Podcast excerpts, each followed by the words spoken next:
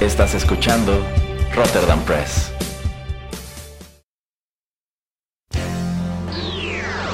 He-Man y los One Hit Wonders del universo.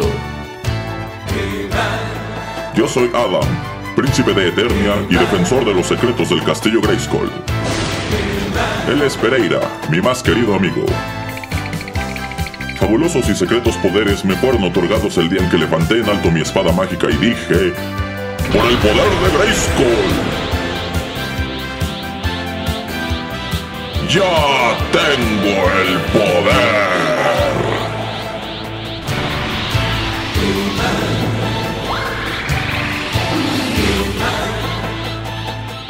Pereira se convierte en un melómano insufrible y yo me transformo en He-Man, el hombre más poderoso del universo.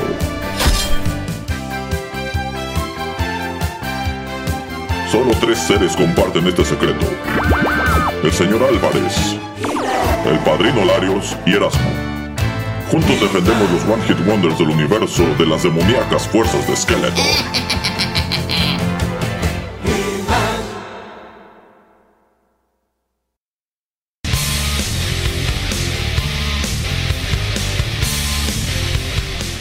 Hola amigos, ¿qué tal? Los saluda Erasmo a través de los micrófonos de Rotterdam Press y es un gusto darles la bienvenida al programa favorito del señor Pereira titulado He-Man y los One Hit Wonder del universo. Y bueno, ya pueden escucharlo allí riéndose, jubiloso, porque él está esperando toda la semana a que grabemos este programa en específico. ¿A poco no, señor Pereira?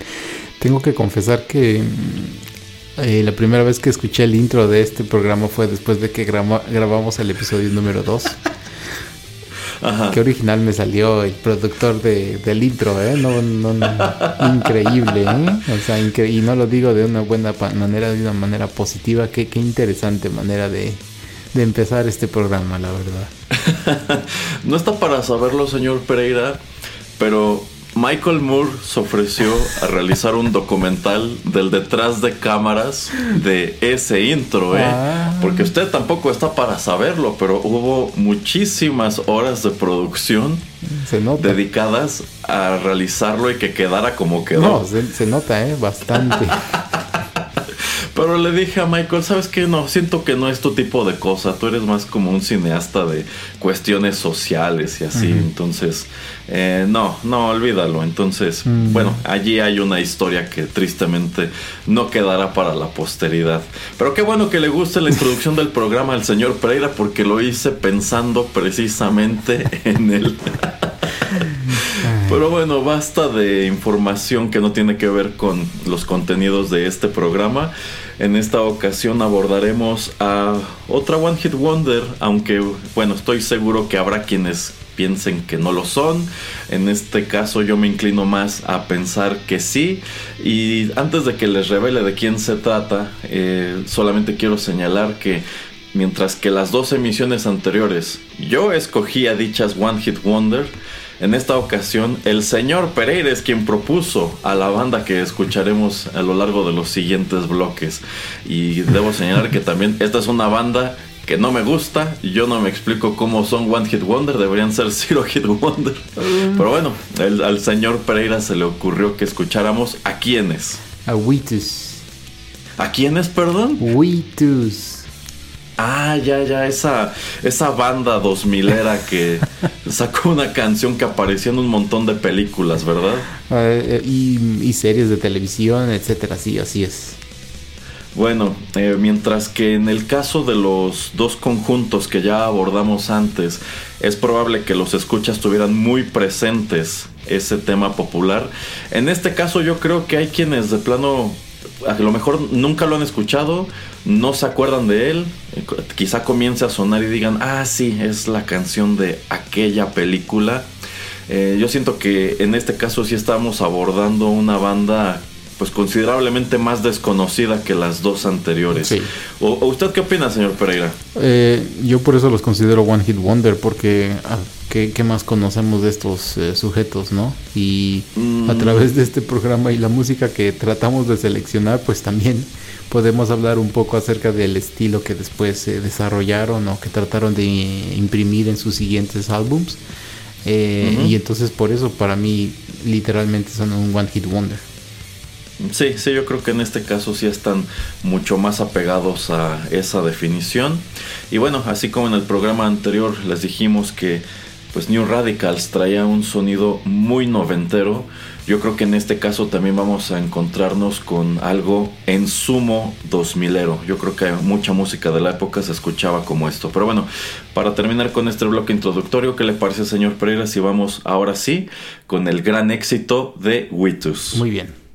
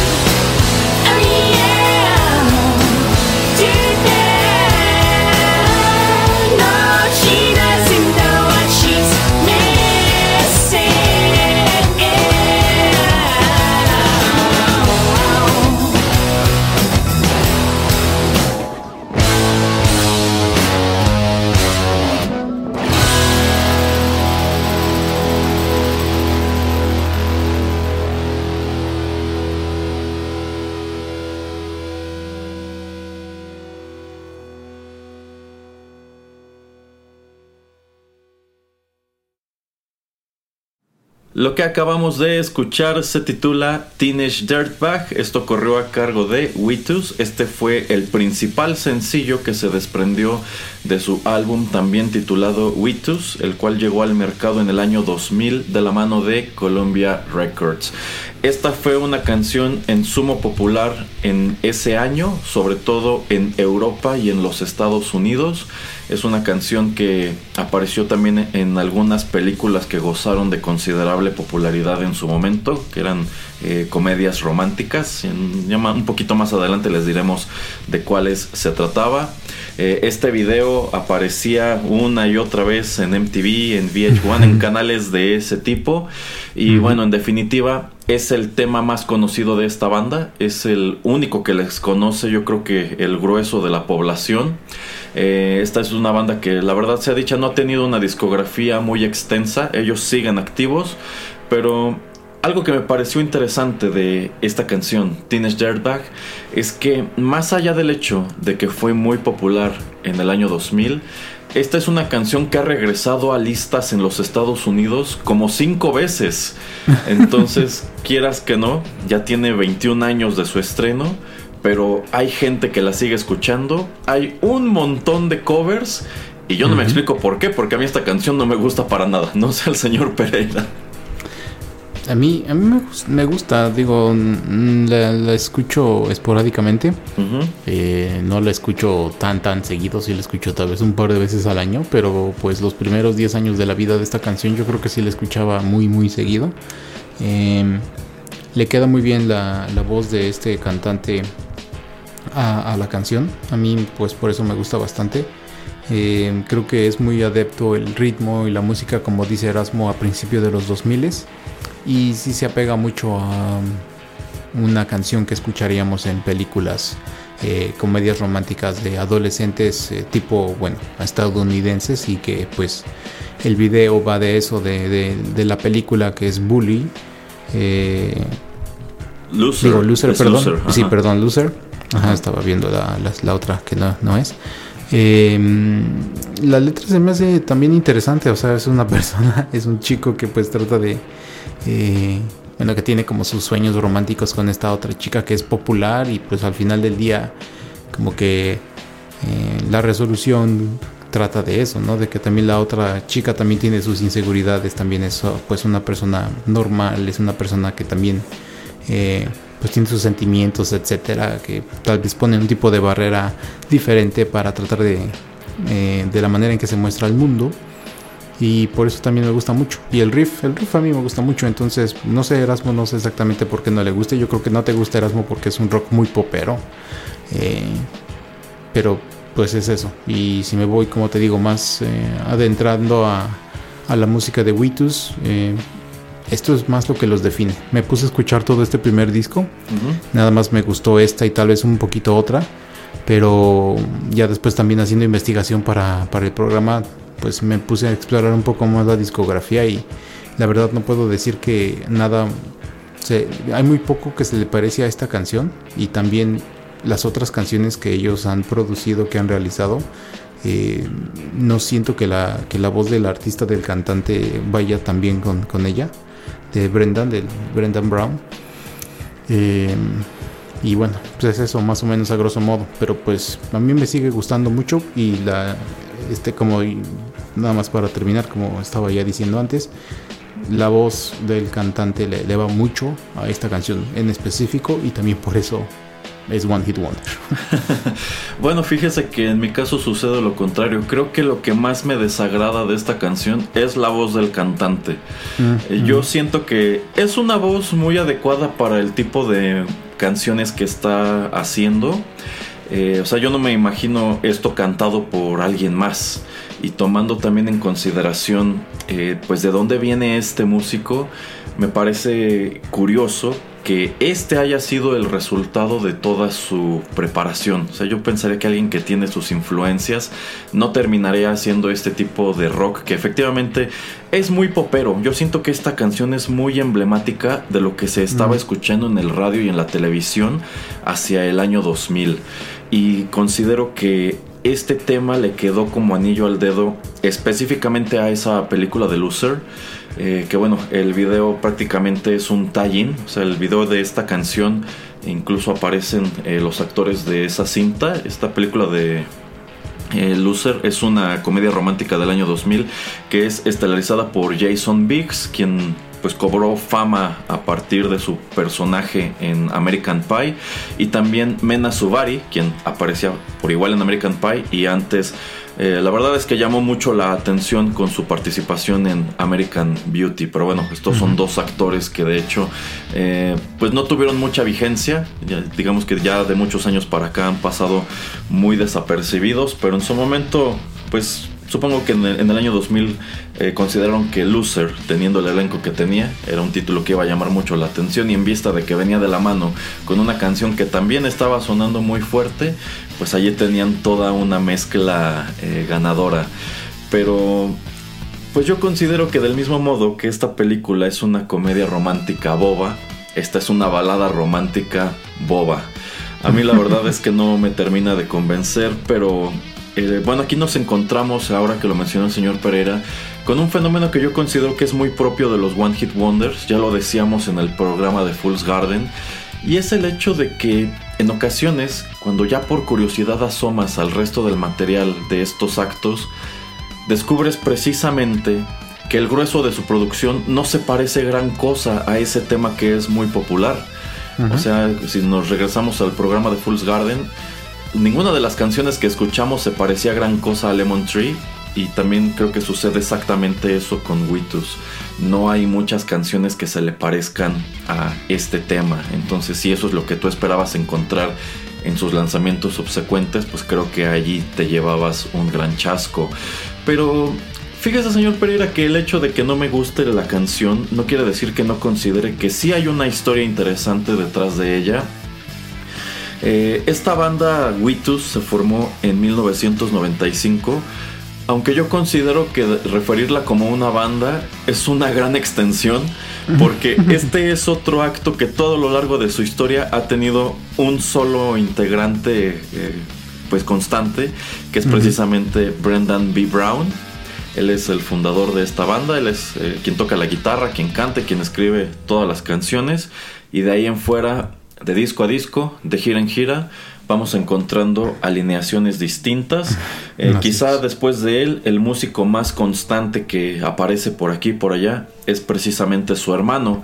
Y el nombre de la banda, Witus, viene de un apodo con el cual eh, su papá refería a los dos cuando eran pequeños, que era Widus. No sé si el señor Pereira ha escuchado esa palabra antes.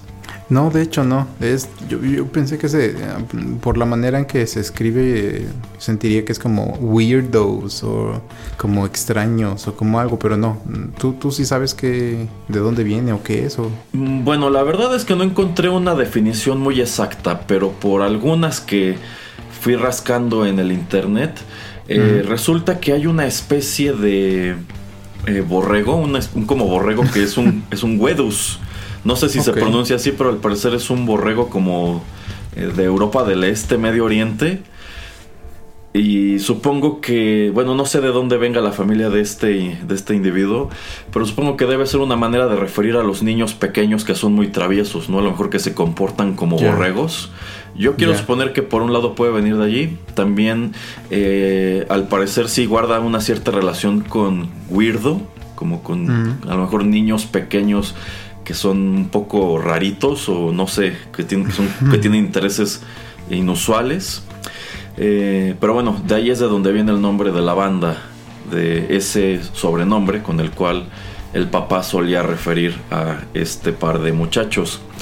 Y siendo muy joven, eh, Brendan Brown, él descubre la música rock y descubre específicamente a dos bandas que fueron muy importantes para su desarrollo como músico, que fueron Iron Maiden y ACDC. Eh, es precisamente, bueno, lo que él cuenta es que al ver por primera vez un video de ACDC en la televisión, cuando él ve a Angus Young tocar la guitarra, él dice, bueno, eso es algo que a mí me gustaría hacer y a mí me gustaría vivir de tocar la guitarra. Entonces comienza a aprender el instrumento, comienza a escribir sus propias canciones y precisamente una de las primeras que él escribe es Teenage Dirtbag. A decir suyo, él ya tenía una versión pues muy preliminar de lo que terminó siendo la pista del año 2000 desde finales de los 80. Entonces, eh, pues bueno, allí como que fue muy constante en tratar de desarrollar esta canción. Probablemente él sentía que tenía algún tipo de potencial y eventualmente decide formar su banda, de la cual de nuevo él es el único miembro eh, oficial. En un principio estaba allí su hermano tocando el bajo, reclutan también a un baterista. Y el origen del, título de Teenage Dirtbag tiene que ver con un acontecimiento igual de su niñez. Y es que al parecer eh, pues ellos solían ir de visita a la casa de sus abuelos y sucedió que en una de esas visitas, eh, muy cerca de allí, me parece que solo unas, unas cuadras, ocurrió un asesinato. Oh. Y la policía detuvo al responsable, que era un chico, y él al ver las fotografías de este chico en el periódico, pues él traía una camiseta de ACDC precisamente. Y eh, pues al parecer, eh, no sé si el titular del periódico o la policía lo había referido como un teenage dirtbag. Y tomando en cuenta que en los 80s estaba pues muy fuerte todo este rollo del Satanic Panic, en donde pues los medios sobre todo señalaban que había cuestiones de satanismo en la música rock y en otras tantas cosas. Bueno, pues como que esa, eh, esa fue otra, otra pieza de ese enorme rompecabezas. O sea, fue como decir, bueno, pues este muchacho es violento y cometió este crimen porque escucha esta música que incita a la violencia y demás. Eh, ese es un estigma que sobre todo en aquellos años ACDC eh, arrastraba. Por allí existen estas leyendas urbanas de lo que significan las siglas y demás.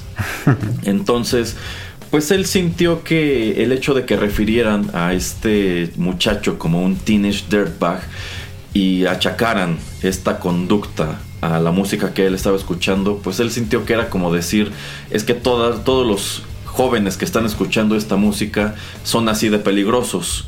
Entonces él dijo, ah, pues yo también soy un teenage dirtbag, ¿no? Y ese es el origen del título de la canción, que a lo largo de los años 90 él fue puliendo. Eventualmente, eh, ya en la segunda mitad de los años 90, él pues busca, bueno, él comienza a tener sus pequeñas presentaciones, no tiene mucho éxito, pero se las apaña para llamar la atención de un agente. El problema es que él no, este, bueno, sus canciones no lograban llamar la atención de las discográficas como tal. Entonces, eh, pues a él se le ocurre que puede utilizar algo que estaba cobrando mucho auge en ese momento para darse a conocer. Y ese algo era el Internet. Él empezó a colocar sus canciones en el Internet y así pues empezó a crearse un público más amplio hasta que efectivamente firma con Columbia. Ellos son los que se encargan de producir lo que sería el álbum debut, Witus y bueno, de allí el resto es historia. En el año 2000, al salir esta canción al mercado, se convierte en un hit instantáneo. De hecho, esta canción cobra popularidad en Europa antes que en los Estados Unidos. Y cuando por fin llega al mercado también junto con el video y con esta película Loser, bueno, pues es un fenómeno. Y se convierte en esta canción que, insisto, todos estos años después eh, se sigue escuchando y ha regresado como cinco veces a las listas de popularidad. ¿Cómo ves, señor Pereira? Ay, qué interesante toda esta historia, la verdad. Pues sí, vamos, esta es una historia de la cual yo no sabía absolutamente nada. Porque, insisto, pues nunca me llamó mucho la atención. Yo ya conocía esta canción y también otra que tiene la banda. Y en su momento sí dije, bueno, voy a, voy a rascarlo un poco más, voy a asomar a otras canciones, a lo mejor esas me gustan más. Pero la verdad es que no, no encontré nada que yo dijera ok, esto ya es un poco más adecuado a lo que a mí me gusta. Entonces, eh, pues mientras que los actos que escuchamos en las dos emisiones anteriores genuinamente eh, me resultan interesantes, debo confesar que este no tanto.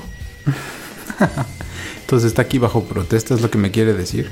Pues no realmente, pero sí quería dejar en claro al principio que este programa fue idea del señor Pereira. Oiga, pues si, le pone One Hit Wonders, pues obviamente todas las otras canciones van a estar 2-2. Eh, pues sí, o sea, no estoy seguro de cuál haya sido la historia de lanzamientos de esta banda. Eh, o sea, este primer álbum suyo creo que sí arrojó como tres o cuatro sencillos, pero en definitiva ninguno logró alcanzar en popularidad a este. Y es que yo sí considero que no son canciones tan pegajosas. Probablemente no, no, las siento como canciones igual de bobas, pero es que yo siento que el hecho de que esta sea una baladita así de boba es lo que la hace muy memorable. Entonces, eh, pues sí, igual el hecho de que lo demás no se parezca a esto, pues supongo que mucho, muchas personas que escucharon la canción en el 2000 y sí se engancharon, quizá fueron a comprar el disco, quizá escucharon el siguiente sencillo en el radio y dijeron, bueno, como que esto ya no se parece tanto y sencillamente perdieron el interés. Bueno, pero usted no se preocupe que después de la próxima melodía vamos a poder hablar de lo que sucedió en el futuro de esta banda. Ah, muy bien.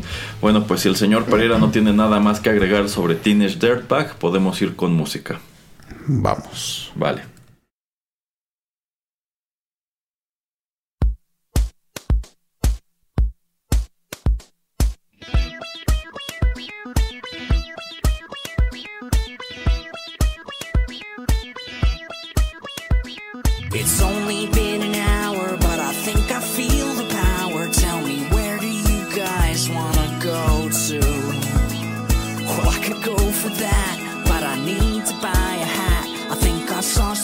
sail on the small streets. Can I play the game without a plan?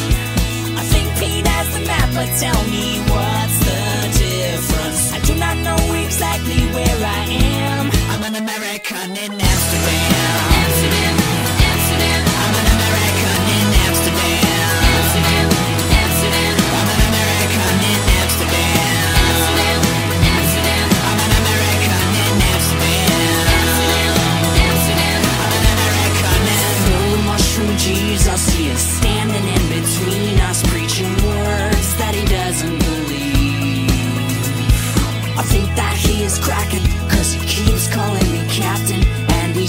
and growling at strangers. Later on tonight, he's gonna turn back into Elvis when kick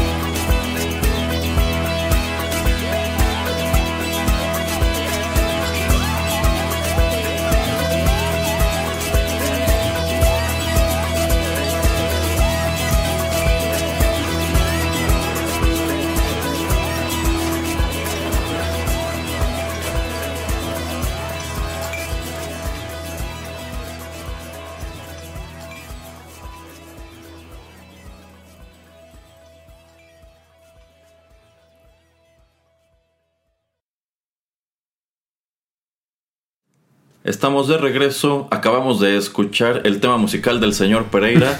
Esta canción se titula American in Amsterdam y este se supone que sería el primer sencillo del segundo lanzamiento discográfico de Witus, el cual llevó por título, bueno, tuvo dos títulos. El primero de ellos fue Hand Over Your Loved Ones.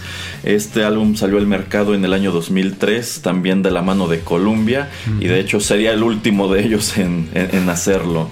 Eh, después de que esta banda gozara de considerable popularidad en el año 2000-2001 gracias a Teenage Dirtbag, bueno pues ellos regresan con este álbum que la verdad ya no se parece tanto al anterior y de las pistas que lo conforman que tampoco son muchas bueno, pues el que con el que deseaban eh, comenzar la promoción era precisamente con esta canción de American in Amsterdam, que no sé qué le parezca al señor Pereira.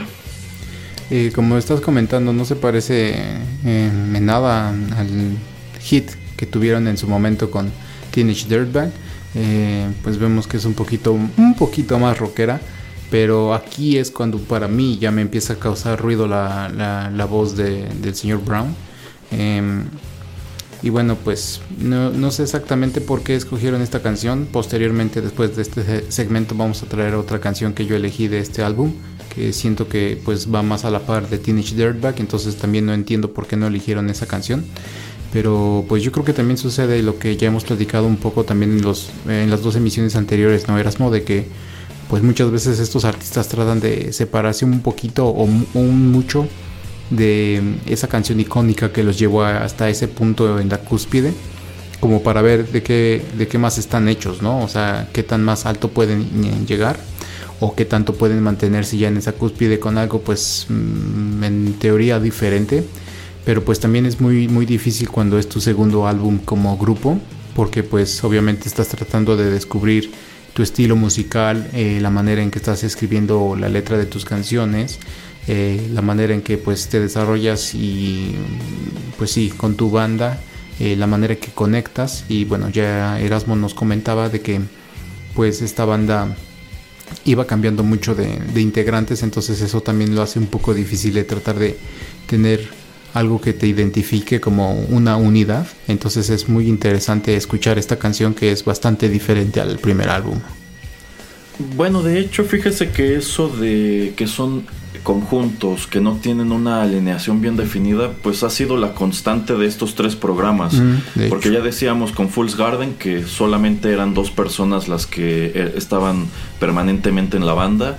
En el caso de New Radicals, pues si esta banda hubiera tenido más futuro, en sí eh, solo Greg Alexander habría formado parte del proyecto y aquí es exactamente lo mismo. Y es que sí, del primer disco a este que aparece eh, solamente tres años después, pues ya no repite prácticamente ninguno de los otros integrantes. Todas las canciones las sigue escribiendo Brendan Brown, pero pues yo siento que eso de estar cambiando constantemente de alineación de pronto se traduce en, estos cambios igual de sonido, ¿no? O sea, a fin de cuentas, tú puedes escribir todas las canciones, pero pues no todos los músicos van a agarrarte la onda igual, ¿no? A lo mejor en este momento tienes a un bajista con el que puedes trabajar muy bien y que quizá propone cosas interesantes, pero para el álbum siguiente a lo mejor agarras un bajista que trabaja estrictamente como músico de sesión y si él solamente va a tocar lo que tú le digas que tiene que tocar y no va a aportar otra cosa y probablemente ya ni siquiera lo vas a traer en la gira promocional, entonces no sé, yo siento que de pronto a lo mejor si tenías una alineación que funcionaba muy padre en el primer disco, pero la cambiaste toda para el segundo, a lo mejor allí podrías estar perdiendo algo de la magia que te hizo triunfar en primer lugar. Eh, algo que también este, quisiera señalar y olvidé hacerlo en el bloque anterior, es que a mí me parece muy curioso que en vista de que este chico gustaba de actos pues netamente de heavy metal, Iron Maiden, Iron Maiden, ACDC y otras bandas de ese estilo, pues haya terminado haciendo este estilo de rock. Por ejemplo, eh, haciendo investigación para el programa encontré una opinión que señalaba que el tema anterior, Teenage Dirtbag, bien pudo haber sido una canción que tocara ACDC en los años 80. Y esa es una opinión que yo no comparto para nada. Yo no me imagino a los hermanos Young tocando eso, ni me imagino esa canción con pues esta voz tan característica que viene arrastrando ACDC en su discografía, ¿no? Eh, entonces, allí me parece algo en sumo curioso. O sea, yo pensaría que un chico que crece con esas influencias y que se toma tan a pecho estas cosas como lo de que ya refieran Teenage Dirtbag al chico este solamente porque traía una camiseta de la banda, yo pensaría que él hubiera crecido para tocar otro tipo de rock. Algo un poco más pesado, un poco más agresivo y no tan popero. Pero bueno, o sea, si él se sentía cómodo tocando esto y como que sintió esto es lo que podría darme resultado y no tanto imitar a esas otras bandas que me gustaran. Yo creo que por, por, una parte también es admirable porque de pronto te encuentras igual a un montón de músicos que en su intento de parecerse tanto a lo que les gusta, de parecerse tanto a sus influencias, de pronto terminan no pareciéndose a nada. Entonces probablemente si él hubiera, se hubiera puesto a escribir otro tipo de rock, a lo mejor un rock más pesado, no habría tenido el mismo éxito que tuvo con Teenage Dirtbag. Eh, bueno, este disco de Hand Over Your Loved Ones tiene una peculiaridad que a mí me pareció este, graciosa. Y, es, y es el hecho de que efectivamente este disco tiene dos títulos y de hecho tuvo dos lanzamientos. Ya les dije que originalmente salió en el año 2003 de la mano de Columbia Records.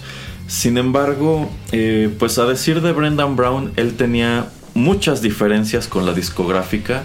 Eh, la discográfica en sí, incluso en su momento trataron de modificar muchas cosas de Teenage Dirtbag. Por allí hay una, hay una línea que estaba censurada en las versiones del radio, que bueno, se hace alusión a que esta chica en la que está interesado el protagonista de la canción está interesada en pues un tipo que incluso bueno que es como un jock no que es como un, bully que hasta lleva un arma a la escuela. Así es. Y tomando en cuenta lo que sucedió en Estados Unidos en 1999 pues supongo que no era muy buena idea repetir esa línea en el radio y lo censuraron. También él ha llegado a comentar que la discográfica no quería que él cantara en el disco porque consideraban que su voz pues no, no, no, o sea, tenía una voz que se escuchaba demasiado femenina, incluso le ofrecieron que dejara de cantar y contratara mejor a una mujer para que se encargara de, la, de las vocales.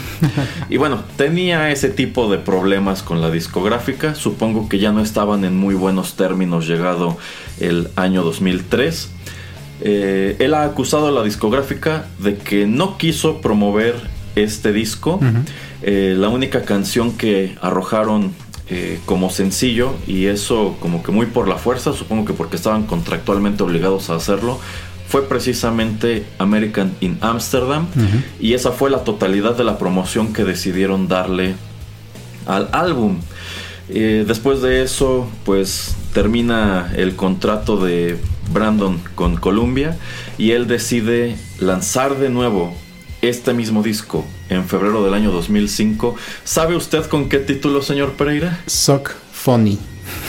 Exactamente, Sock Funny, que bueno, es este prácticamente otra manera de decir Fox Sony en vista de que Columbia Records es propiedad de, de, Sony. Así es. Y esto era como para decir, bueno, aquí está otra vez el mismo disco, ahora sí lo voy a lanzar como yo quiero y voy a promoverlo a mi modo, en vista de que la discográfica, yo siento, me dio la espalda y este disco que quizá pudo haber tenido algo de éxito no lo tuvo para nada, en vista de que pues teníamos todos estos problemas. ¿Usted considera, señor Pereira, que si efectivamente Columbia hubiera tenido el interés de promover este álbum, quizá habría podido ser este un poco más exitoso.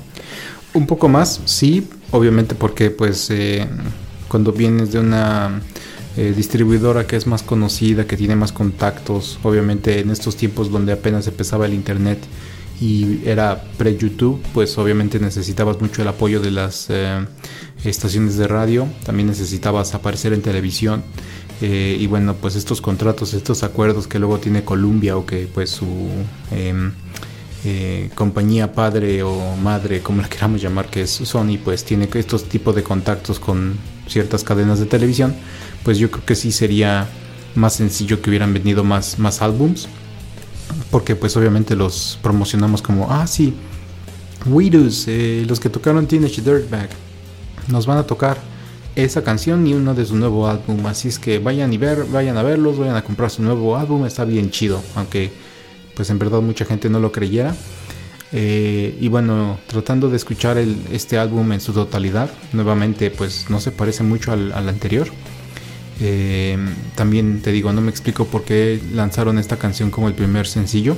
Mm, y, pero a, mí, lo que a mí se me hace Erasmo, no sé si tú estarás de acuerdo, es que eh, Columbia vio, digamos, entre comillas, el gran error que, habían cometido al haber firmado a esta banda por eh, un contrato pues de muchos álbum, álbums que generalmente son entre 3 y 5 estos eh, contratos que hacen eh, con estas bandas y yo creo que escucharon el material del segundo álbum y dijeron chin o sea este no no esta banda no tiene eso que se necesita para hacer la siguiente gran banda digo mucha gente tal vez va a estar en desacuerdo conmigo pero digo esta es una especulación y pues dijo Columbia bueno cómo le hago para que se enoje, este, sobre todo Brendan B. Brown, y para que me quiera mandar al diablo. Y yo creo que tratar de agarrarse de cualquier excusa, de cualquier eh, contratiempo, de cualquier pelea, de cualquier tipo de situación que alguno de los dos, de, de las dos este, partes, pues no les gustara como para de ahí agarrarse y decir, ah, pues sabes qué, pues si no te gusta aquí cómo estamos haciendo las cosas, pues está la, la puerta abierta no me debes nada, no te debo nada y ni apretón de manos, ya, bye, bye. Y yo siento o yo estoy especulando que eso es lo que sucedió porque pues, como te digo, al escuchar el álbum yo pues sí, yo siento como que, uff, o sea, no, no le va mucho, eh, pues sí, la, voz de, de, Brendan B. Brown, como te digo, es muy, eh, como estamos comentando, es muy particular eh, y eso es algo que también quería comentar con cuando Erasmo empezó con su comentario al principio de este bloque, de que pues yo creo que si Brendan B. Brown fuera también más como Greg Alexander y compusiera más canciones y tal vez eh, hiciera más la música y la letra, yo creo que sería un poquito más famoso. Eh, y yo creo que también por eso termina pues haciendo este tipo de rock pop Erasmo, porque pues su voz no da para algo así super, super hardcore metal o para algo pues que tenga un estilo más diferente a lo que estamos escuchándolo. Eh, pero pues yo creo que él también siente que quiere estar enfrente de, de, los reflectores y por eso pues como que no suelta el micrófono, ¿no? Entonces yo siento que también, también sería alguien muy muy importante en la industria de la música si fuera un productor o si fuera pues solamente eh, la guitarra principal Em, pero pues que dejar a alguien más estar abajo de los reflectores. No sé qué tú qué opinas. Eh, yo creo que lo que el señor Pereira acaba de decir tiene pues tiene mucha razón en muchos puntos. Yo también estoy de acuerdo con aquello de que probablemente Witus es una banda de la cual la discográfica se desencantó muy pronto. Yo creo que al ver el gran éxito de Teenage Dirtbag esperaban maravillas de ellos, no lograron replicarlo con ninguno de los otros sencillos que se desprendió de su debut y yo considero que para cuando llega este disco al mercado probablemente pensaron no va a resultar, así pongamos esta canción igual en películas y la estemos repitiendo todos los días en el radio, probablemente no tenga el mismo potencial de penetración y pues sí, les dijeron necesitamos deshacernos de esta banda. Yo creo que había muchas inconformidades en el caso, en, ambas partes y creo que lo mejor que pudieron hacer los dos fue terminar su relación en ese punto. A que lo obligaran a, bueno, sabes que vas a tener que sacar estos tres o cinco discos que firmamos rápido porque ya no te queremos aquí. Yo creo que habría sido peor. Pero bueno, eh, ¿Qué le parece, señor Pereira, si antes de seguir platicando sobre pues, lo que pasó después con Witus, vamos con más música? Muy bien. Hey, fair weather friend, you know you're ripping me down again. I don't care what you say, I can tell when we play that you don't believe in me. So this is how it'll end, like it was all just a waste of time. Now I got nowhere to go. I think I'll call up my bro. I do believe he can save my hide. I've had enough of your alibis.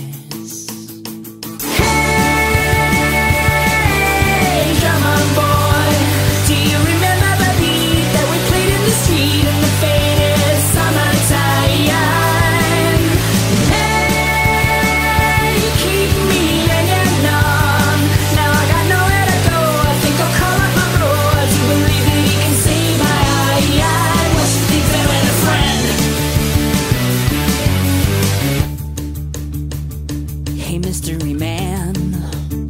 Ain't you the guy with the master plan? I'll watch you sit on that fence just like your fucking parents. They never did like me anyway. And no, I won't be your ass while you go look for some greener grass. No, I can't be the fool to watch you pushing your stool and stick around just in case you fail. Go find some other bitch to nail.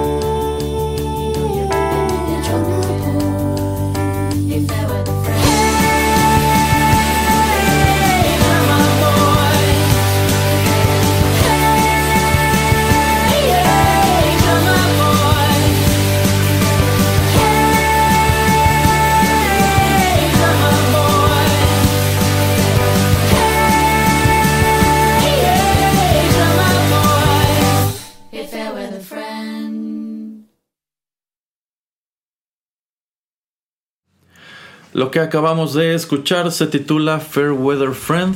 Este es otro de los temas que conforman Hand Over Your Loved Ones, el segundo álbum de Witus, que de nuevo más adelante se tituló Sock Phony cuando ellos eh, dejaron a Columbia Records. Y bueno, el señor Pereira eligió esta canción porque a decir suyo le gustó un poco más que el resto de lo que venía incluido en el álbum, ¿no? Sí, efectivamente. Y bueno, y ahora sí ya podemos hablar un poquito más acerca de, esta canción. Y pues eh, los escuchas tratarán o ya verán que pues empata mucho con lo que fue Teenage Dirtbag. De hecho yo creo que si ustedes van manejando en el autobús o donde sea y esta canción se escucha en la radio, pues dicen, ah caray, esta es la voz del chico que está cantando Teenage Dirtbag. Eh, esta canción, la música, la melodía, la, la, manera en que se toca, pues, se escucha mucho también como ese álbum. Em, y es por eso que también en el bloque anterior yo comentaba que pues, se me hizo raro que eh, no fuera la canción que tratara Columbia Records de, impulsar. Bueno, obviamente ya Erasmo nos dice que había tenido problemas la banda con la discográfica, pero pues si yo hubiera sido el agente o, el artista, yo hubiera dicho pues esta es la que sigue. Sí, yo creo que esta canción eh, sí está un poco más en forma con lo que tú esperarías escuchar de ellos, teniendo como única referencia Teenage Dirtbag. Probablemente si hubieran impulsado este tema y no American in Amsterdam, habrían tenido un mejor resultado. Pero bueno, tomando en cuenta otra vez que ya en este punto las cosas estaban muy tensas entre, los entre las dos partes, supongo que este álbum nació destinado al desastre porque... Pues, al parecer comercialmente no fue nada exitoso. Y ni siquiera cuando lo volvieron a sacar en el año 2005 en vista de que precisamente en el año 2005 ellos arrojaron otro disco titulado Too Soon Monsoon eh, que ese fue su tercer álbum y a ese le siguió un cuarto en el año 2009 titulado Pop Songs and Death entonces, pues, eh, insisto, esta no es una discografía muy vasta. Siento que es una banda que, pues, empezó con el pie derecho, no, no supo pues mantenerse en esa línea. Eh, quiero imaginarme que este individuo Brandon Brown debe ser una persona muy testaruda. Probablemente si Probablemente a él la canción que le gustaba del disco era American in Amsterdam. Y bueno, aquí estoy especulando. O quizá esa era la canción que la discográfica consideraba tenía mayor potencial en el radio. Pero efectivamente estoy de acuerdo con el señor Pereira. Fairweather Friend se escucha un poco mejor. Yo creo que esa es la canción con la que debieron haber comenzado la promoción de este segundo álbum. Eh, ¿Algo más que decir en este bloque, señor Pereira? Que bueno, ya después de este segundo disco y cuando ellos crean su propia casa discográfica para sacar estos álbumes que Erasmo ya comentaba, eh, pues eh, esta banda se dedica a tratar de estar en los, bueno, de tour, pero pues obviamente no en muchos lugares los conocen, entonces eh, los lugares donde casi siempre hacen tours en Estados Unidos y a veces en Inglaterra, pero pues casi nunca han salido afuera de estos dos países y eso fue hasta muy recientemente en el año 2019 cuando eh, Brendan B. Brown decide pues sabes qué voy a, lanzar un, nuevo tour, tratar de promocionar algo nuevo y es cuando entre comillas eh, lanza una gira mundial que pues ya cubre todo lo que es este Reino Unido, Australia, Estados Unidos, creo Sudáfrica y algunos países eh, en Europa como son Alemania, Bélgica y Holanda. Eh, y bueno, pues está tratando como que de volver a impulsar a la banda. Pero pues, como les digo, o sea, también esa es una cosa que yo creo que es muy interesante y la podemos traer en algún otro tipo de programa Erasmo. El hablar de cómo los artistas, eh, pues la mayor parte del dinero, del dinero que generan es pues en conciertos, no, no necesariamente en lanzar un disco, sino en los boletos que venden y en sus giras. Entonces, pues yo creo que también esa es su tirada de, de Brendan B. Brown, como tratar de crear un, un set list especial o bien refinado como para que la gente pues que lo conoció hace 20 años regrese a verlo en, en, los escenarios. Digo, obviamente ahora se atraviesa la pandemia, pero pues eh, viéndolo a un futuro muy a corto plazo, yo creo que eso es como que su plan. Sí, sí, sobre todo si tomamos en cuenta que precisamente en estos años ya comienza a surgir esta especie de nostalgia por los 2000 como que de nuevo hay eh, interés en lo que fue el sonido y la estética de la primera década de este siglo. Bueno, pues tomando en cuenta que esta es una canción que fue en sumo popular en, en el año 2000, bueno, pues ha seguido sonando, ahora está sonando de nuevo. Esta es una banda que sigue en activo y de hecho, eh, pues el uso de Teenage Dirtbag en la cultura popular no se ha terminado. Uno de los productos que más recientemente la ha incorporado a sus soundtracks es esta serie de The Chilling Adventures of Sabrina, que es eh, producida por Netflix. Y sí, es el tipo de canción que meten en, en, esa serie. Eh, entonces, eh, pues yo creo que es una muy buena intención de su parte tratar de pues capitalizar sobre esa nostalgia y pues darse a conocer o mantenerse vigente a través de presentaciones y giras. De nuevo, en el caso de este tipo de artistas es algo muy complicado, tomando en cuenta que a veces hay gente que ubica la canción pero ni siquiera sabe quién la canta o quién la toca. O en su defecto, pues dices, ah, bueno, sí, yo recuerdo esa canción del año 2000 pero no estoy seguro si gastaría 5 o 10 o 20 dólares en pagar un boleto por ir a ver a esta banda en vivo, en vista de que no les conozco otra cosa. Y pues allí tienes estos conciertos en donde la gente va y se la pasa escuchando una hora, hora y media, un montón de canciones que no conoce, solo para esperar el encore y escuchar el, el gran hit. Entonces, pues sí, sí es una cuestión un poco complicada la que enfrenta pues no solamente esta banda, yo creo que es la que enfrentan prácticamente todos los One Hit Wonders. De allí que en realidad muchas veces, más que pues dedicarse a seguir haciendo giras por su cuenta, se, empiezan a incorporar a festivales. En donde tienen garantizado un público, en donde probablemente hay mucha gente que los ubica.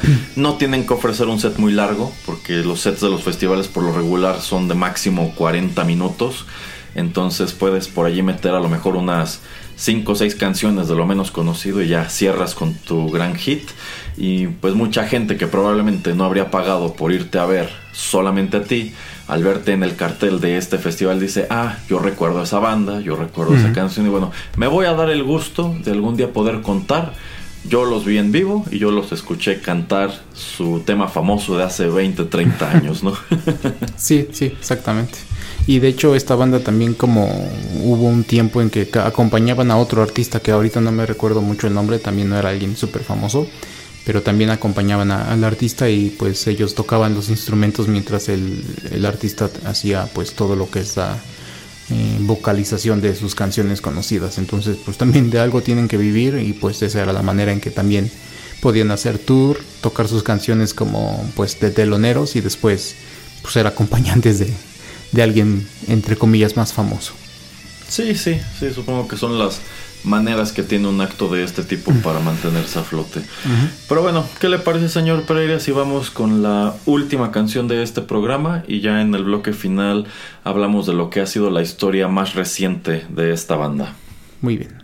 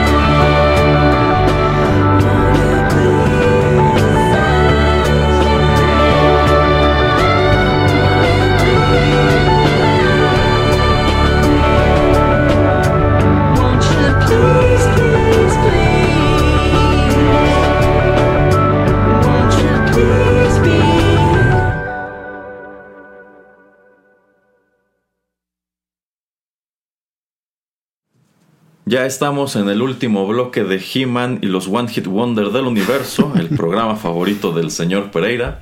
Y lo que acabamos de escuchar se titula Valentine. Esta es una canción del año 2013. Esto aparece en el LP titulado The Valentine, el cual fue publicado bajo el sello de Montauk Mantis. Y Valentine, este sencillo, es el más reciente que ha arrojado Witus en sí, pues desde entonces, aunque ellos se han mantenido activos, la verdad es que no han estado arrojando nueva música. Por ahí tienen un proyecto ya de muchos años de un potencial nuevo álbum, pero es algo que no termina de concretarse. Así que podríamos decir que en este momento es, esta canción es el stand-by. Esto es en lo que se quedó la banda. Y no sé qué le parezca el tema al señor Pereira. Em, el tema me, me, agradó, no muchísimo, pero digamos que es, bueno, a mi parecer es lo más rescatable de, de este álbum. Eh, un problema que yo también encuentro con, con la voz de Brenda B. Brown, eh, si ustedes toman el tiempo al escuchar este álbum, pues se, se, darán cuenta mucho que hay como 3, 4 baladas y la verdad como que no le va mucho su voz a una balada tampoco. Entonces eso es lo que pues no termina yo creo también de convencer, ¿no? O sea, es lo mismo que vuelvo a decir, eh, uno puede leer la letra, puede pues ver que el espíritu, que, que, la intención está ahí, pero pues que le falta algo diferente, ¿no? Entonces yo, yo quiero ver a este, a este señor pues escribiéndole canciones a otras personas. Eh, teniendo pues nuevas reinterpretaciones tal vez de canciones de sus álbumes que pues otra gente pues encuentra, descubra eh, para ver pues eh, el calibre de lo que son capaces estas canciones de ser. y bueno, un claro ejemplo es este, este álbum y esta canción, esta canción Valentine, pues es agradable, está interesantemente construida. Pero como les digo, el, álbum en sí, pues no, no me terminó de convencer, aunque la idea también de, pues es un álbum concept, concepto, tratar de hacer como un álbum para el amor post-apocalíptico y pues la manera en que eh, personas se pueden encontrar y enamorar después de así como de uno este de un holocausto nuclear o algún tipo de guerra así mundial, etcétera. Digo, ese es el de Braille que, que nos cuenta Brendan B. Brown acerca de, este álbum. Em, pero pues bueno, em, te digo, o sea, como que las ideas están ahí, pero pues como que la realización al final, el producto final yo creo que podría dejárselo a tercero. Eh, ¿Sabe a mí qué impresión me dio este álbum, señor Pereira? A ver. Es que, bueno, efectivamente, este es un disco conceptual. Las canciones tratan de girar precisamente en torno a esa noción como del romance postapocalíptico. A mí me dio la impresión de que este individuo estaba tratando de crear su propio 21st Century Breakdown, que fue un álbum de Green Day que mm, salió unos años antes y que igual es, una, es un álbum conceptual en sí, ese álbum trata de ser una suerte de ópera rock. Yo siento que trató de hacer algo más o menos parecido y es que siento que a lo largo de los años probablemente se ha decantado por parecerse a otras bandas y creo que una de ellas es precisamente Green Day pero, de nuevo, a mí sí me causa mucho ruido la voz de este individuo. No sé si esta es la única manera en la que puede cantar o si está haciendo una especie de vocecita, o sea, si él se esfuerza por escucharse así. Pero bueno, o sea, si algo tenemos que reconocer es que lo, ha, lo hace algo en sumo identificable. O sea, tú escuchas una de estas canciones y no sabes qué es Witus y por la voz dices, probablemente lo sea, porque Sí, sí, sí es algo muy fácil de identificar. El problema es que efectivamente siento que no queda en muchas de estas canciones. No sé si él tenga a lo mejor una voz normal para cantar y funcionaría mejor, pero ya en ese caso te encuentras con el escenario de que probablemente no lo identifiquen, probablemente hay quien lo escuche y diga, ¿a poco es la misma banda que se hizo popular en el año 2000 con eh, eh, Teenage Dirtbag, ¿no?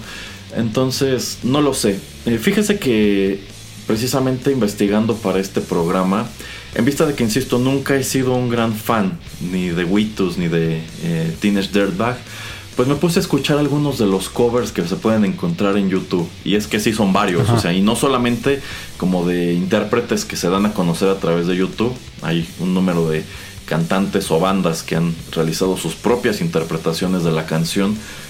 Y lo que me pareció muy curioso es que la gran mayoría de ellos están tratando de imitar la voz que hace Brendan Brown en, esa canción. O sea, en lugar de cantarla con su voz normal, están haciendo esta voz chillona. Y digo, ¿por qué? A mí me gustaría saber si esta canción funcionaría en otro estilo con otra voz, ¿no? Entonces, probablemente si alguien se diera la tarea a lo mejor de, ah, bueno, pues a ver, voy a tratar de, arreglar las canciones, a ver si así hubieran funcionado mejor. Yo creo que sería un ejercicio más o menos interesante. ¿O usted qué opina? Así es. No, sí, totalmente de acuerdo. También los intérpretes, intérpretes eh, artistas, eh, demás personas que yo he escuchado, eh, sí, también tratan de hacer el cover de esta canción también con una voz súper aguda. Y pues no, no entiendo por qué lo hacen, pero pues muy, muy interesante, ¿no? Que eh, no sé si es a manera de homenaje o a manera de recordar cuando pues tenían cuando, el recordar el tiempo cuando escucharon por primera vez esa canción, no sé, entonces como que sienten que eso es lo que le va a esa canción, eh, pero pues qué interesante dato. Sí, sí, sí, sí. Y bueno, ya para ir cerrando, el señor Pereira tiene una última anécdota relacionada con Witos. Bueno, eh, sí, rápidamente una de las eh, excusas y también razones por las cuales quise traer este programa es que, pues, yo creo que uno o dos meses atrás me encontré un artículo de la revista Rolling Stone eh, donde hablaban pues, acerca de, de Witus y le hacían una entrevista a Brendan B. Brown eh, con motivo de que pues habían ya pasado 20 años de que pues sale este primer álbum em, y bueno pues nos encontramos con una persona que pues todo lo que él grabó para ese álbum eh, pues básicamente Sony es quien se lo quedó eh, y para los que no sepan, pues más o menos cómo se producía música hace 20 años, generalmente todo se hacía todavía con cinta magnética. Eh, las mezclas, la manera en que uno podía hacer el producto final, pues terminaba siendo mezclado con estos tipos de dispositivos, con este tipo de aparatos, pues muy diferentes a los que tal vez se, utilizan ahora, porque pues ahora todo es casi digital. y bueno, cuando uno tiene una mezcla final, a ese producto se le llama un master y entonces este master eh, pues uno trata de hacer varias copias porque pues como están en cinta magnética se pueden quemar, se pueden rayar, se pueden perder, etcétera, etcétera. Es un formato físico eh, y lo que sucede es que en algún punto creo alguien de, Sony le pide sus últimos par de copias a, Brendan para que se las mande a Sony eh, porque pues creo que Sony también no tenía las suyas, las habían como entre comillas perdido. Y dijo, ok, pues no sé, esto fue como hace 10 años, se las mandan y ya después recientemente él dice, pues con mi discográfica quiero como volver a relanzar esto y como que pues tal vez hasta grabarlo de una manera diferente o remasterizarlo pero pues cuando trata de encontrar a gente o alguien eh, en Sony que le diga pues dónde quedaron tus copias y mis copias, pues nadie sabe responderle. Entonces lo que él decide eh, hacer es pues tratar de encontrar eh, los mismos aparatos que él, que fueron utilizados para hacer la mezcla de, de, sus canciones, también los mismos instrumentos, este las mismas percusiones, las mismas, no sé, si utilizó unas llaves de su casa, tratar de encontrar las mismas llaves de su maldita casa como para hacer este específico sonido. Eh, entonces la historia la encuentran en internet, la encuentran en, la página de, Rolling Stone. Es una lectura bastante divertida, se van a tardar entre, no sé, como unos 10 minutos en leerla, pero pues es nada más es eso, o sea, como él pues todavía, entre comillas, obsesionado de sacar algo eh, nuevo, diferente, pero también eh, pues al realizar un nuevo máster pues ahora sí va a ser el dueño de él o sea no va a ser Sony quien, quien sea dueño de este producto porque pues obviamente eh, él lo está haciendo a su manera tratando de pues copiar o de realizarlo como se escuchaba casi casi eh, nota por nota hace 20 años. Pero pues es un ejercicio muy muy interesante. No sé qué te parezca a ti Erasmo que pues en primer lugar una discográfica entre comillas pierda tus masters. Y en segundo lugar que, después cuando tú quieres realizarlo de nuevo pues imagínate o sea tratar de acordarse porque ni él se acordaba exactamente qué cosa así como que ok detén esos tres segundos. Qué carajos qué mierdas estamos utilizando en esos tres segundos no reconozco ninguno de esos este, instrumentos que estamos utilizando aquí. O sea como que eso también es un ejercicio muy interesante no pues qué curioso, ¿no? O sea, yo lo que entiendo es que este individuo, bueno, de entrada, a ver, ¿tú no pensarías que ya entrado los 2000 puedas eh, encontrarte con este escenario de un álbum que se perdió? O sea que tomando en cuenta que ya las cosas se van digitalizando y demás, pues cómo puedes perder un máster en esta época. O sea, te lo creo a lo mejor en los 40, en los 50, en los 60, en que a lo mejor la discográfica tenía solamente uno y si bien nos iba una copia y no se hubo un incendio y se perdió todo y chin. Bueno, pero pues al menos el disco sigue en el mercado, ¿no? Pero de entrada, qué curioso. O sea, ¿quién diría que ese disco ahora es un disco perdido? Eh, por otro lado, pues también qué interesante que tenga esa curiosidad, ¿no? O sea, yo lo que entiendo es que él quiere volver a grabar ese disco con los mismos instrumentos, con el mismo equipo y probablemente el mismo personal. Yo me pregunto, ¿cuál es eh, la finalidad de eso? O sea, no me parece un ejercicio tonto pero me parece muy curioso. Eh, ya se han dado casos de otras bandas que un número de años después se dan a la tarea de volver a grabar sus éxitos. O sea, esta es una canción que el público identifica y lo identifica en una versión que salió al mercado hace 20, 30, 40, 50 años. Pero es una canción que probablemente en vivo ya no se escucha para nada como se escucha en su momento. O probablemente esa versión que todo mundo conoce es una versión que a la banda no le gustó cómo quedó, porque quizás no quedaron conformes con la mezcla del álbum, con la producción, etc. Entonces yo por ejemplo ubico el caso de los Scorpions, que han grabado algunos de sus grandes éxitos ya en años recientes, y con resultados pues medio divididos. Hay a quienes les gustaron esas nuevas versiones, hay quienes consideran que a pesar de que son músicos más experimentados, son inferiores a lo que arrojaron inicialmente. Tenemos también el caso, ¿sabe quién quería hacer algo muy parecido? Axel Rose. Hace varios años Axel Rose eh, quería volver a grabar todo el Appetite for Destruction con esa otra alineación de Guns N' Roses, que era una alineación itinerante con la que él estuvo trabajando durante muchos años, porque él, pues lo que quería era eso, a ver, así es como Guns N' Roses original lanzó Appetite for Destruction. Este Guns N' Roses actual, ¿cómo habría grabado ese mismo disco? Yo creo que habría sido un ejercicio interesante, pero bueno, a decir de quienes escucharon esas demos, pues estaba muy chafa. Entonces, eh, pues me parece un ejercicio curioso. O sea, ok, vale, en vista de que ya pasaron 20 años, ¿por qué no? Efectivamente, nos damos a la tarea de volver a grabar ese disco. Voy a reunir a la misma gente y vamos a volver a tocar. Pero yo no veo por qué obsesionarte al punto de es que quiero los mismos instrumentos, es que quiero el mismo equipo. O sea, a mí me gustaría mejor una versión actualizada. A ver, enséñame cómo tocarías estas mismas canciones hoy y quizá ni siquiera con la misma gente, ¿no? A mí me parecería más interesante que tratar de replicarlo exactamente como les quedó en aquel entonces, porque de cualquier manera no les va a quedar como en aquel entonces. Pero qué interesante. Sí, y a su vez también él se quejaba de que pues le llegaban luego, no sé, DJs u otros artistas que decían, ah, pues este, tengo una idea como para eh, mezclar tu canción con, un, con una, pues, nueva, una nueva melodía, un nuevo ritmo que yo tengo eh, pues préstame el master o déjale saco una copia de tu master como pues para poder experimentar con él. Y pues también por eso él se quejaba y se enojaba de que pues puta, no, no lo tengo. Y pues me da largas en la en, Sony, entonces pues ni cómo hacerle. Entonces pues sabes que voy a grabarlo y así cuando cualquier persona me pida otra vez esto, pues ahí lo tengo. Mm, sí, sí, yo creo que es interesante. Lástima que ya se haya tardado tanto. sí, de hecho.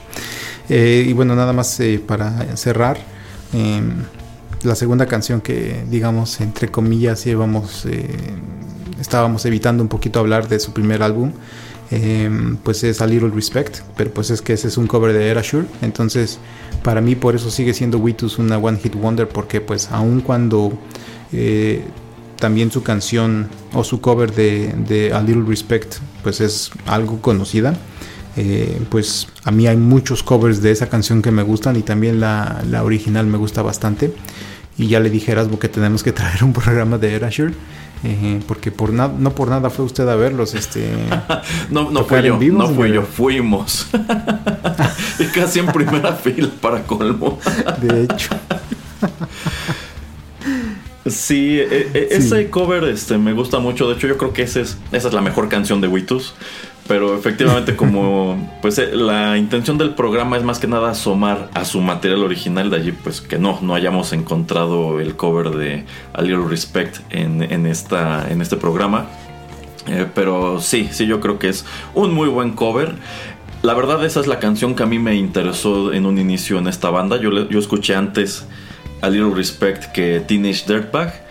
Y dije, pues a lo mejor tienen cosas padres. Y ya después asomé más de lleno y dije, no, no me gustó tanto. es que también su voz le va mucho a la canción. O sea, la manera en que ellos la producen y la... Eh, pues la imaginan. O sea, obviamente no, no la, o sea, la recrean mucho.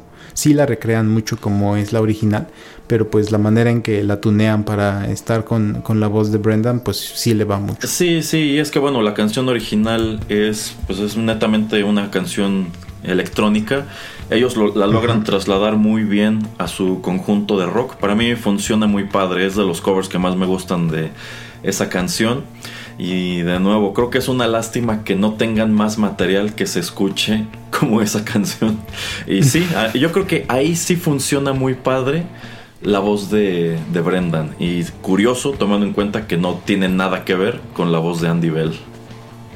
Ajá, sí, exactamente. Entonces digo, ese es uno de los últimos, bueno, ese es el último comentario con el que pues yo quería eh, cerrar mi participación porque digo, eh, pues es una banda interesante y pues es, también eh, nos da una excusa este programa para también pues investigar acerca de lo que ha pasado con con estos artistas y pues también como ya decía en las emisiones anteriores explorar un poco su discografía que pues es un ejercicio eh, en sumo interesante, divertido y pues a veces fatal cuando dices, ay, ¿qué le pasó a este grupo? O sea, como que estas cosas no más no, pero pues yo creo que eso va a suceder a través de, los episodios de, de este programa.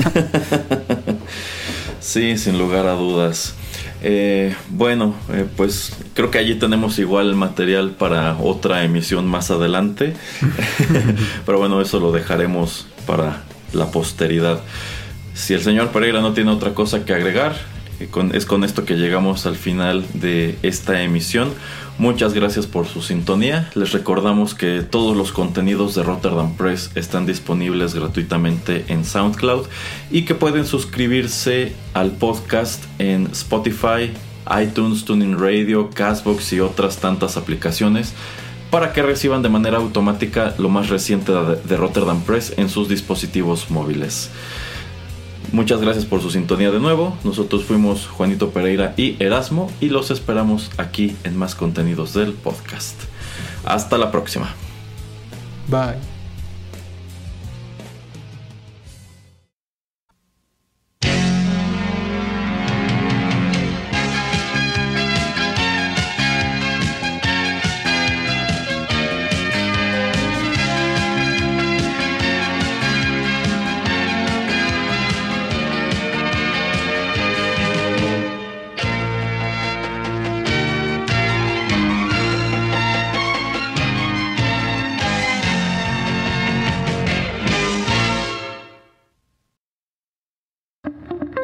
Estás escuchando Rotterdam Press.